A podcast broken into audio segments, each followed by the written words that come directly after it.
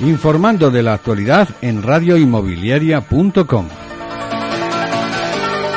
Castellana Norte registra el plan para Chamartín a la espera de su aprobación. Para que el proyecto sea definitivo es necesario que el ayuntamiento comience a tramitar los expedientes. La promotora Distrito Castellana Norte, que trabaja para el desarrollo de Norte de Madrid, registró este lunes la documentación sobre la llamada Operación Chamartín, ahora rebautizada como Madrid Nuevo Norte. El, el, plan prevé una reducción del espacio edificable con respecto a lo anunciado en 2017, según explicaron fuentes municipales. Para que el proyecto sea definitivo, es necesario que el ayuntamiento dé su aprobación inicial en las próximas semanas. La prolongación de la Castellana prevé crear unos 200.000 empleos en la región la documentación registrada este lunes fija una modificación sobre el plan acordado en julio de 2017 y reduce 200.000 metros cuadrados de edificabilidad en el distrito financiero respecto a la previsión anterior. El Ayuntamiento de Madrid logró hacerse con la iniciativa del desarrollo del norte en julio del año pasado. Entonces acordó con Distrito Castellana Norte y el Ministerio de Fomento, liderado por Íñigo de la Serna, una mejora de la castellana fundamentada en varios ejes.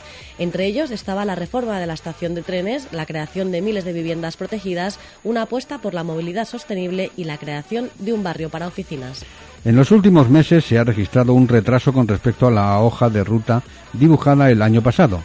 La alcaldesa dijo que procedería a la aprobación plenaria del proyecto a finales de 2017. Sin embargo, las reticencias políticas de su coalición, formada por Podemos Izquierda Unida y los anticapitalistas, está frenando el proyecto. En las últimas semanas, el consistorio ha manifestado su optimismo ante las negociaciones que estaban manteniendo los actores implicados en el desarrollo.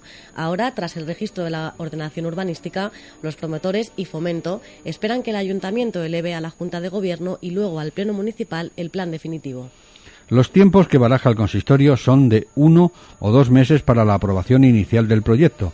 Este es el paso clave, el verdadero pistoletazo de salida de la operación que consagra lo acordado en julio de 2017 y las últimas modificaciones. A partir de ese momento seguirán una serie de informes necesarios para poner las primeras piedras del nuevo Madrid, lo que se espera que ocurra en los últimos meses del mandato de Carmena.